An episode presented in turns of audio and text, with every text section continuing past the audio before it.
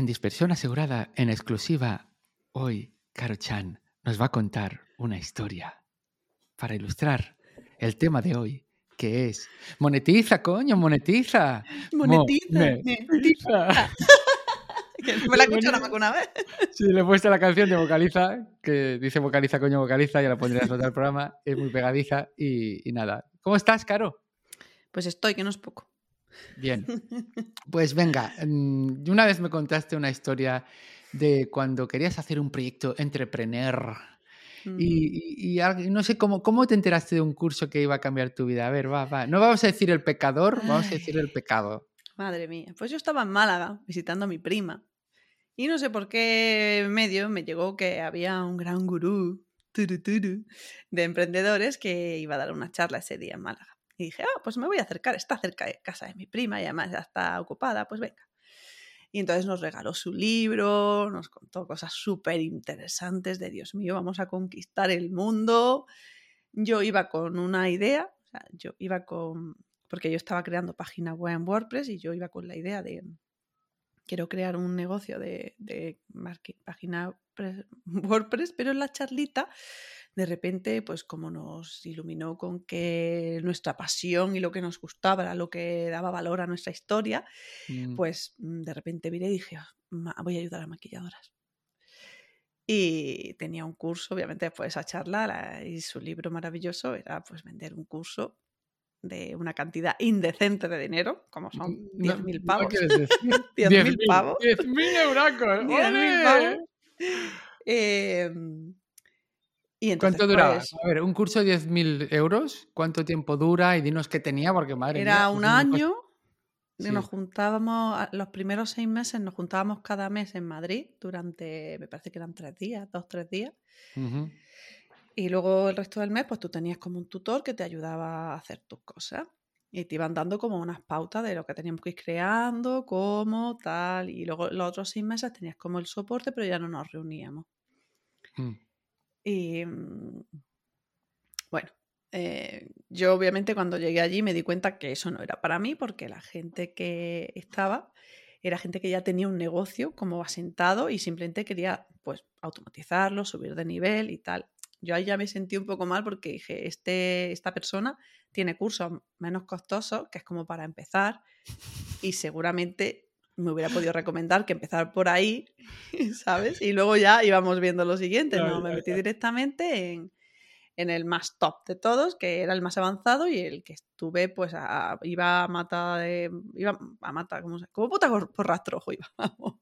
Asalto de mata. Asalto de mata, eso. Iba fatal porque no me daba tiempo a hacerlo todo, no tenía las cosas que la gente ya tenía. em, yo qué sé. Y luego era todo muy fíngelo hasta que lo hagas y entonces pues vendes en las redes sociales cosas que no son, eh, una vida que no tienes. Es, Ponos sea, ejemplos, ponos ejemplos concretos. A ver, ¿cómo, cómo fingías cosas que no Pues, por ejemplo, si estaba, iba mm, a Marbella porque iba a hacer algo allí, pues me hacía muchas fotos al lado de los yates, o sí, tío, sí, sí, ese plan, ¿sabes? Como que vivo la vida guay, o estoy a lo mejor en mi casa y me ponía una Pamela y decía, voy a no sé dónde. O sea, te lo juro, te lo juro, era una cosa que yo decía, no, no, no, puedo. Y bueno, yo y el resto de la gente que estábamos en ese curso haciendo esas cosas. O sea, Ya, ya. y era como vender ese estilo de vida como para que te para atraer a la gente. Mira, yo qué sé. No O sea, o sea, eh, yo terminé el curso, seguí incluso un poco más y al final chapé aquello porque es que no me daban, no, o sea, no, no. Lo que nos habían prometido no, no era. O sea, claro, perdona, es todo esto que te decían de fingir de como, ah, los yates, no sé qué, es todo lo contrario a lo que hice yo en el episodio pasado, ¿no? Que es explicar mi mierda, mi realidad, ¿no? O sea, Claro, sí, era en plan. Y luego, pues las chicas también me lo decían, pues sí, tía, pues haz una foto así, y pues no sé qué. Y, y ella, es que a mí esto que no me salía, es que. No, yo no soy así. y fue cuando, cuando tú eh, empezaste tu proyecto eh, de geisha del maquillaje, ¿no? Que era ayudar a maquilladoras con, con curso. ¿Querías hacer un curso? ¿Qué querías No, ofrecer? lo hice, yo lo hice todo. ¿Lo grabaste? Sí, lo grabé, vendí alguno. ¿Cuánto costaba? Eh, No te acuerdas. eh, pues, y el primero era mil. Hostia. Sí, sí, claro, porque esto era vender high ticket. chicos. o Claro. sea, ¿Y- ¿Y, he cuántos vendiste? ¿Puedo saberlo? Pues mira, vendí uno. Pues mira, un Vendí 10%, un uno. 10 de la inversión del curso. Vendí uno, bueno, vendí más, pero eh, porque el- los primeros, como era la versión beta, vendí uno y con esa chica empecé a trabajar para, para mejorarlo por si había algún problema. Y luego cuando ya hice más captación, que ya era más caro, que ya no me acuerdo cuánto era, pero era más caro. Más de mil. Sí, era más de mil. Vendí cuatro. Pero a esas les devolví el dinero que me habían hecho de señal y lo chapé. Porque me di cuenta que no me estaba dando el estilo de vida que yo quería. O sea, en la segunda acción de venta ya facturé cinco mil y pico euros. Ah, Pero pues, era fingiendo cosas que no era y haciendo un marketing de estos como de que no me gustan en plan... mm, eh, es que tienes que invertir en ti, porque si no inviertes en ti, es que no te estás cuidando. O sea, como Te vas a muy- quedar sola toda tu vida. eh, muy oscuro. Era un marketing muy oscuro, ¿sabes? De, de- crear una necesidad y de hacer sentir que si no estabas donde tú querías era porque no quieres. Sí, un poco ¿sabes? como apelando al miedo, según cómo, ¿no? Claro, sí, incluso hubo alguna chica que pidió dinero prestado para- y entonces a mí eso me, me estresó Oh. mucho. Ostras. Me estresó mucho porque de repente me sentí como una vende humo, digo, porque realmente van a hacer mi curso, que es la hostia, yo no digo que no, pero yo no puedo asegurarles que estas chicas van a, vayan a trabajar y vayan a vivir del maquillaje, Ya, ya, ya, ya. ¿sabes? Y entonces era como unas promesas, como las promesas que me habían hecho a mí, que digo, sí, a lo mejor consigo mm, facturar dinero, pero ¿a qué precio? Ya, y, ya. y a qué coste. Y, y luego también, pues que bueno, que sí, que nos prometieron ciertas cosas que no sucedieron, eh, mm, terminó muy mal aquello, de hecho creo que estábamos en la primera edición, éramos 42 o así personas, y la segunda que hubo otra para continuar, creo que quedaron 5. ¿Sabes? Ya, o ya, sea ya. que... Madre mía. A ver, este tema lo quería. Lo queríamos poner en la mesa porque parece que hay como una tendencia, una obsesión por monetizar, que de hecho monetizar existe en, en castellano, pero no significa del inglés monetize, hacer dinero, significa sacar una moneda en, en curso o algo así. O sea, aquí si acaso sería dineriza, ¿no? Dineriza, pero bueno, le llamaremos monetizar, que es lo que usa todo el mundo. Hay como una obsesión, ¿no? Y el- la historia de Caro, pues, eh, ejemplifica un poco esta tendencia en los últimos años en Internet y redes sociales. Todo el mundo puede ser entrepreneur. Yo no sé hasta qué punto, a partir de la crisis de 2008, gente que, bueno, gente que a veces decide reinventarse o cambiar de profesión como yo, gente que se ve forzada. Entonces parece que ahora todos podemos ser entrepreneurs. Y, y claro, hay mucha gente. Es, es lo de la. Cuando hubo la fiebre de oro en Estados Unidos, quien hizo más dinero eran los que vendían herramientas para los que iban a buscar. Efectivamente, es que los que se están haciendo de oro son los que te enseñan a, a tener un negocio tú. Claro, el claro. futuro de tu negocio no, eso ya es problema tuyo, pero ellos están haciendo de oro. Entonces, con esta obsesión por monetizar, lo de monetiza, coño, monetiza, queríamos hablar de esto porque, mm, bueno, no, no siempre había sido así, ¿no? Pero, o sea, antes de Internet, en principio, pues, mm, no sé, igual alguien... Pero Internet te facilita las cosas, es verdad, pues hay herramientas, automatizas, lo que sea. Pero ahora parece ya que si no estés monetizando algo, aparte de tu trabajo que te dé el salario, que seas tonto. Y, y- y no, y no, o sea, y te lo dice alguien que ha caído en esto eh, varias veces y que pues saqué un libro autopublicado eh, y que algo saqué, en su día puse algo de publicidad en, en blogs, eh, hice algo de afiliados, pero bueno, siempre han sido nada, cuatro perras. Bueno, es que yo en el curso este, yo te he contado lo que invertí en el- pagando el curso, pero luego durante el curso el dinero que yo me gasté en publicidad, en herramientas. O sea, que- Mm. Vale, espera, ahora esto lo trataremos en un momento. Vale. Pero aquí quería centrarme en esta obsesión por monetizar. La pregunta, ¿qué es lo que monetizamos? ¿Vale? Entonces, aquí, por ejemplo, es lo que te decía este gurú. Tu pasión, ¿qué es lo que te va a diferenciar? ¿No? O sea, hay la opción de, no sé hasta qué punto hobby y pasión sería lo mismo, pero bueno, porque en realidad tú puedes tener un hobby o, o más de uno, y igual eso no sé hasta qué punto es una pasión, ¿no? O sea, yo, yo haría esta pequeña distinción, ¿no? Que a veces un hobby puede ser tu pasión, pero a veces no. Entonces, a ti te apasiona el maquillaje, Y de hecho, hobby, hobby no, no era, porque, porque tú habías trabajado de maquilladora varias veces, ¿verdad? Sí, no, varias veces no, más de 10 años fui maquilladora. Toma. La cuestión es que yo por una enfermedad en las manos tuve que dejarlo. Y estuve muy peleada con el mundo del maquillaje durante años, por lo menos dos Mm. o tres años que no seguía a nadie de maquillaje, no quería verlo porque era muy doloroso para mí ver que alguien sí podía trabajar de lo que a mí me gustaba y yo había estado trabajando de ello. Mm. Entonces, empezar a trabajar con maquilladoras me hizo tener que trabajarme a mí misma esa envidia y luego también que me diera mucho coraje cuando alguien ponía excusas para hacer algo, porque decía, joder, tú que tienes manos bien guías, puedes trabajar de maquilladora, estás poniéndote excusas para no hacerlo. Mm. Oye, y no, ¿tú sabes que hay una asociación de pintores con los pies? ¿No has pensado en maquillar con los pies? Pues es perdón, que perdón, perdón. No creo que eso le haga mucha ilusión a ¿Te la imaginas? gente, la verdad. Aquí. Yo no querría, vamos, que me pusiera nadie los pies en la no, es broma, una- broma un poco fea, perdón, Sí, perdón. Vale. Pero- Pero bueno, que en tu caso no era hobby, en tu caso era eh, que había sido un trabajo, que habías estado trabajando por cuenta ajena, supongo. Y, y Eh, No, también fui autónoma. Ah, bueno, pero entonces ahí sí que, por, por eso hago esta distinción, ¿no? O sea, ¿qué podríamos monetizar? ¿Un hobby? Un, un trabajo que tú has hecho por tu cuenta pero quieres en internet, pues eso, automatizar o hacer cursos y tal. O luego mm, una caca. Una caca quiero decir algo que no te gusta, no te apasiona, pero que puedes eh, monetizar. Entonces yo aquí te abro un meloncete. Que es que todo el mundo nos dice, ah, haz que tu pasión saca ingresos, no sé qué, ¿no? Y yo he pensado, mm, hay gente que está ganando dinero, pues yo qué sé, vendiendo eh, lámparas LED. Y, y- Mira. y gana mucho dinero. O sea, leí en un libro que se llama eh, el, el- ¿Cómo era? El inteligente rebelde, está en inglés, de un francés. Es como el Tim Ferry francés.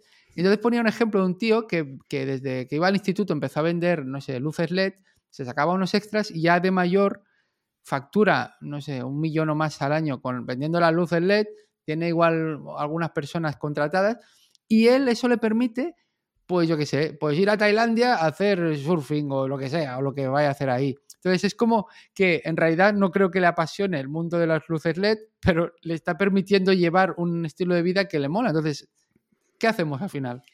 Eh, pues yo tengo la teoría de que no trabajes en lo que te guste más, sino en la segunda cosa que te guste más. Ah, muy bien, ¿por qué? Pues porque cuando yo empecé a trabajar de maquilladora era lo que más me gustaba y le terminé cogiendo también un poco de tirria porque ya no lo disfrutaba tanto. O sea, ya era mi trabajo y de repente digo, algo que a mí Mm, me flipaba, ahora Mm. es como, uff, otra vez maquillar, otra vez, ¿sabes? sí. Se me hizo como un poco bola. Mm. Y entonces pensé, joder, tenía que haber dejado el maquillaje como mi hobby, como con mis amigas, tal y cual, y dedicarme a lo segundo que me gustara. Por ejemplo, ahora hago cerámica y no la vendo. Bueno, mi novio está todo el día chinchándome que va a llevarla aquí para que la expongan, no sé qué, y la vende, y yo no la quiero vender. Estoy regalando cerámica a todo el mundo. De hecho, te tiene que llegar un paquete, pero todavía no he de enviártelo. Soy lo A mí, peor. ¿me vas a enviar un paquetico? Sí, un paquetito Ah, te pues si no me pides la dirección va a ser Sí la complicado. tengo, te la ¿Ah, sí? pedí Ah, hace vale, tiempo. vale. la tengo, la tengo. Bueno, entonces- pues a partir de ahora, en cada episodio que grabemos, te voy a, voy a decir si he recibido el paquete o no. ¿Eh, amiga? Vale. Y, y entonces eso es como, ahora estoy como antimonetización.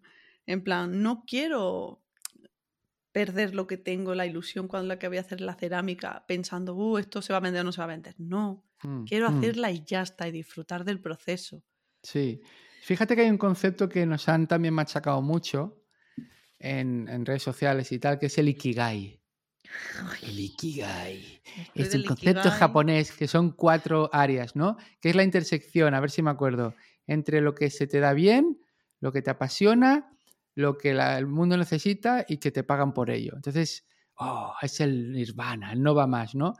Y, y yo durante un tiempo buscaba el Ikigai este, ¿no? Pero y al final es como, bueno, tío, eh, relájate porque yo en mi caso ahora estoy dedicándome a una cosa que me gusta mucho, que es lo de la comunicación, ¿no? Ujú. y quizás lo que más me gusta. Y en mi caso sí que eh, estoy contento, ¿no? Quiero decir, mm, y hay otra cosa que me gusta mucho y también te doy la razón, que es la comedia. Antes de la pandemia había hecho monólogos, eh, no, no era un profesional, bueno, algún, alguna actuación cobré, pero había- hacía monólogos sin cobrar, en galas o en lo que fuera, ¿no? eh, o en bares así, micros abiertos, pero... Y, y, tengo muchos conocimientos. Llevo seis años aprendiendo sobre comedia. He leído un montón de libros, he hecho un montón de cursos, escribir con humor, clown, impro, monólogos. Pero pienso, si tuviera que trabajar de esto cada día, escribiendo guiones o escribiendo, creo que me pasaría como, como a ti con, con el maquillaje, ¿sabes?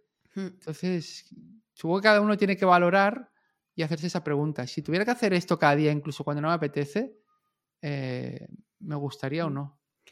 Eh, te iba a decir que la palabra ikigai, en realidad en japonés, lo que significa es como eh, la razón por la que te levantas cada día.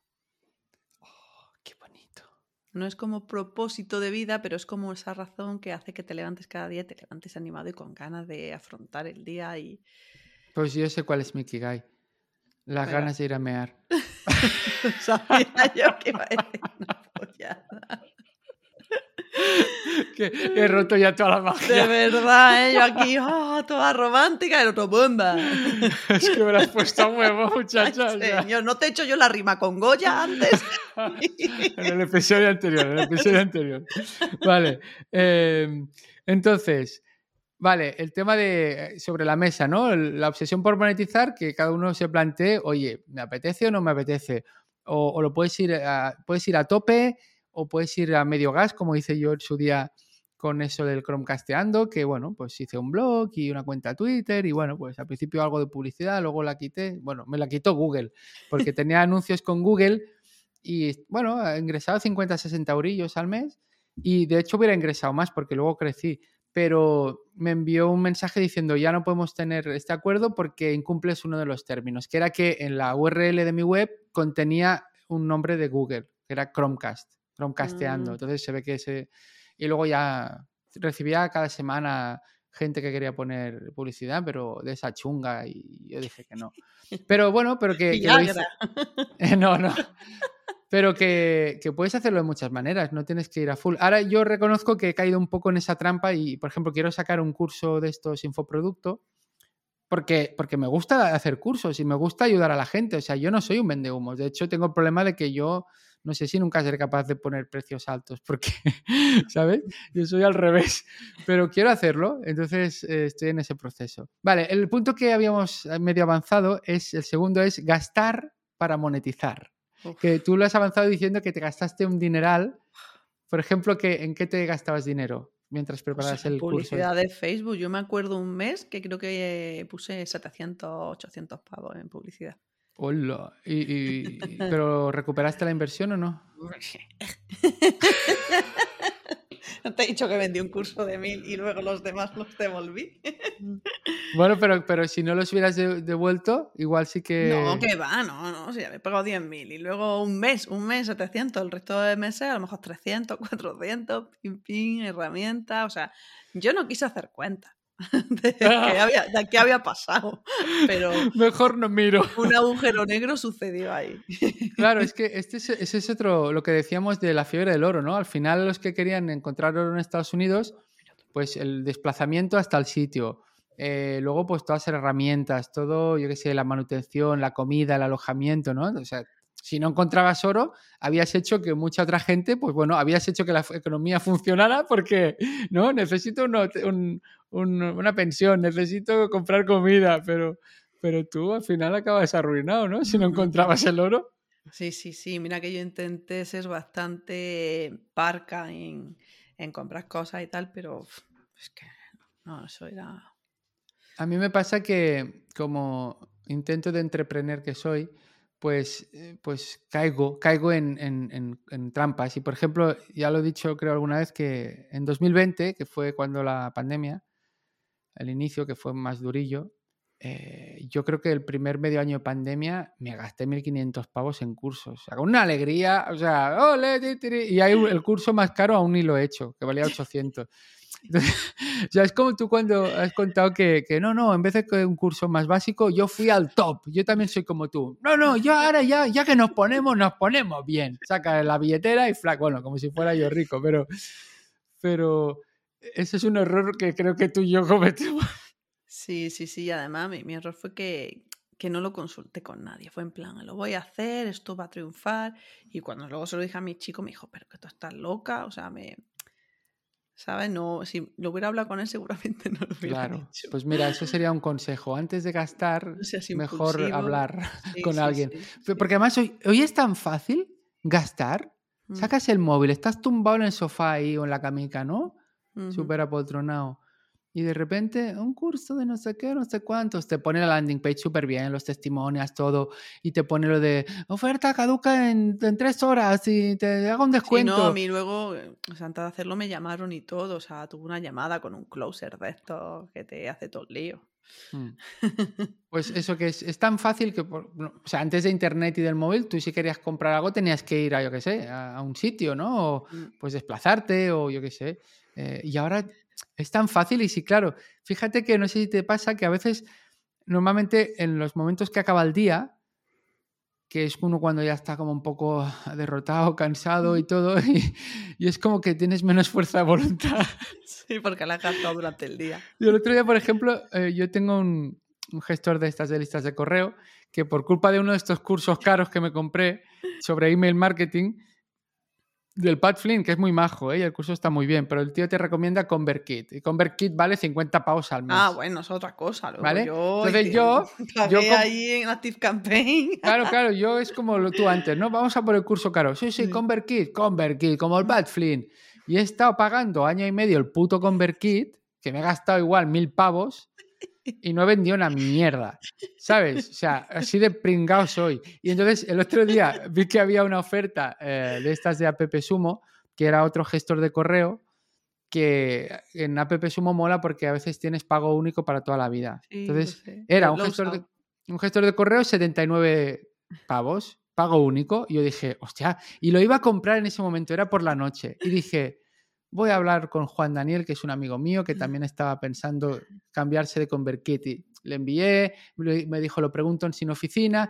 Y moló porque lo postergué. Y al día siguiente me han dicho que sí, que vale la pena, que es mejor que Zenfox, que era el que estaba valorando que también está oferta, porque llegan más los emails, ya me lo he pillado. Entonces, al cabo de dos días, me lo he comprado hoy por la mañana. Y creo que eso es interesante, dejar un, poner una pausa y, como dices tú, hablarlo con alguien o como mínimo tú dejarte un tiempo para pensar, ¿sabes?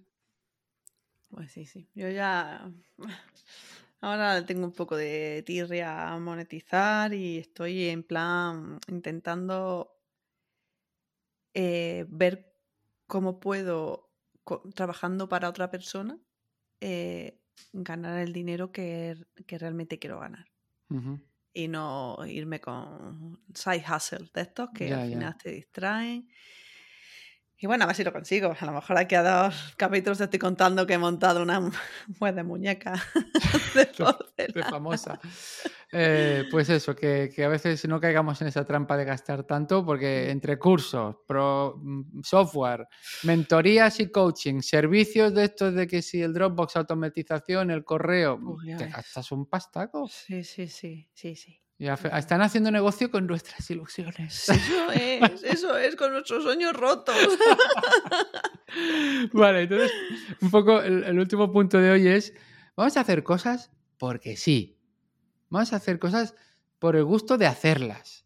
Y no porque, mira, y ahora me ha venido una cosa que no iba a comentar, pero cuando, cuando mi hija tenía, no sé si cuatro o cinco añitos, se nos ocurrió pedir permiso para montar una, una, para- una paradita, no sé si es en castellano, una paradita de, para vender cosas. En catalán es de una parada, bueno, es igual.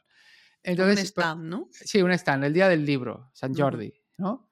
Entonces, em, mi mujer sabe hacer unas mm, rosas pequeñitas de, con pasta fimo, que luego las pones en el horno y se endurece.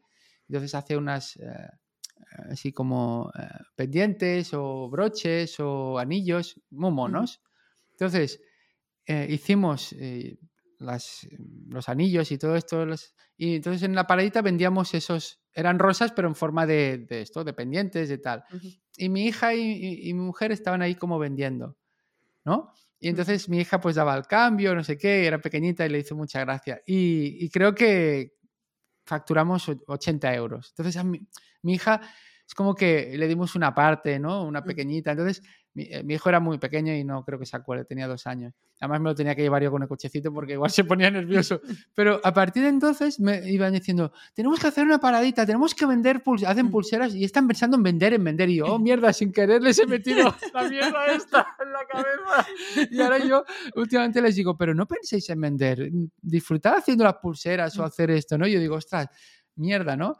Y, y una vez vi un vídeo en internet, me gustó mucho, de un tío de Estados Unidos, creo que era, que decía que em, hay muchos espacios físicos en los que eh, coincidimos con más gente que o son para trabajar o para estudiar o directamente para consumir. Pues desde un Starbucks a un bar, hasta un centro comercial. Y esto creo que es más exagerado en Estados Unidos, ¿no? Entonces dice que faltan espacios físicos comunes donde estar con gente sin necesidad de gastar. Un ejemplo sería una biblioteca pública, ¿no? Pero aparte de eso y de algún centro social, ¿qué, qué- qué espacios más tenemos para poder estar con gente sin tener que consumir? Entonces, yo, yo llevo esta reflexión en el mundo virtual.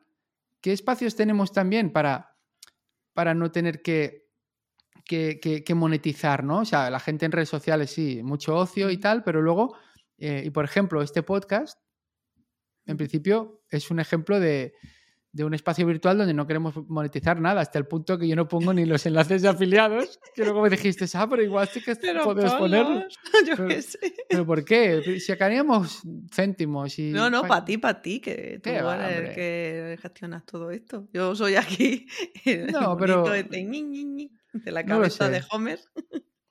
No sé, y antes había más, era todo más happy flower cuando surgió Internet y, y ahora ya todo se ha ido convirtiendo mucho Oye, en... ¿tú de pequeño ibas a- al campo, a merenderos de estos con tu familia, a, a comer bocadillos de tortilla de Sí, patatas? o y- hacías una excursión y te plantas ahí en el suelo y sí. O había como una barbacoa donde te, te vas la carne y Sí, hacías la carne sí. allí. ¿Por qué? me- porque eso lo echo de menos. Era como un Ah. espacio donde no consumías. Bueno, tú llevabas tu comida y tus cosas y te juntabas con tu familia, con tus primos, tal, y, y era un espacio como más guay, no sé. Pues eso, que, que tendríamos que buscar también cosas en nuestra vida, pues eso, que no, que no sea pensar todo el rato en, en- en monetizar. Igual hay gente que piensa, ah, pues a mí no me ocurre, pero si yo, yo veo una, una cierta tendencia, que Sí, igual es porque es- estoy en la burbuja esta de no, lo- no, es los, así. los intentos de cosa. Hace cualquier cosa y la gente, ay, qué bonito, ¿por qué no lo vendes? Todo es, ¿por qué no lo vendes? ¿Por qué no lo vendes? es como todo lo quieren vender. Sí, y a mí, a mí me ocurre que leí un, un- un autor, creo que es un psicólogo de Estados Unidos, que hablaba, el Dan Ariely, o como se pronuncie. Decía que normalmente hay como dos ámbitos en la vida, que es el social y el de mercado. ¿No? Por ejemplo, tú y yo tenemos una relación social. ¿vale? Y luego el de mercado sería, pues, si yo te vendo a ti, pues, mm, yo qué sé, una consultoría para hacer una presentación. Y dice que Por normalmente... 10.000 euros. Ostras. No, no, yo no me atrevería a ver. Pero bueno, eh, y dice que normalmente funciona muy bien por separado. O sea, si, si tú vas a, a contratar a alguien para que te haga una consultoría, pues es relación de mercado. Si tú conmigo tienes una relación de amistad o lo que sea, pues más social. Pero que empiezan a haber problemas cuando empiezas en un ámbito y traspasas al otro. Mm. Que eso genera incomodidad y genera ciertos problemas, ¿no? Siempre dice que donde tengas la olla no metas la polla, ¿no? Ya salió la poetisa, gracias. Ya has dicho la palabra que rima con Goya. Estaba, episodio- estaba deseando ver cómo la metía. Pues, y, y esto ocurre, a mí me ocurre que, que a veces gente con la que tengo amistad y, y te dice, bueno, a lo mejor le estás ayudando y, y- y- y por un lado hay un punto guay de ayudar, y hay un punto de que mierda, igual estoy haciendo el primo, o a lo mejor te dicen, no, pero esto cóbramelo y tú, y tú es como que te sabe mal cobrarlo, ¿no? ¿Eso a ti te sí. pasa? Sí, y mucha gente que me viene, vamos a hacer, que te, sí te da muy bien, vamos a montar algo juntos. Y digo, ni de coña, voy a montar yo aquí nada con nadie, ¿sabes? O Ya, sea, ya, ya. Pues bueno, que, que no siempre hay que monetizar, que, que cada uno pues un poco piense lo que quiera y, y que sin, sin agobios y que cuidado de estos gurús y toda esta gente que vive de vender todas estas herramientas para que los demás intentemos vivir de ello, ¿no? Pero que nos relajemos un poco. Sí, Ya está. verdad. Yo, mira, lo de los pajaricos. Me gustan los pajaricos, voy a ver pajaricos y ¿qué voy a monetizar los pajaricos si no tengo ni idea? Pues qué bonito ser aprendiz de algo, ¿sí o no? Sí, sí, eso es guay. En el mundo zen le llaman la mente del principiante. E incluso cuando sabes mucho de algo, llevas muchos años y eres un crack, te dicen, procura no perder esa mente de principiante, esa mente de que aún puedes aprender algo. Y si quieres, con esta potita reflexión, nos podemos eh, despedir. Pues venga. Nos vemos la semana que viene. Bueno, no sé ni cuándo nos vemos. ya Bueno, es quincenal. En dos semanas nos vemos. Venga. ¿Vale? Venga. con- chao.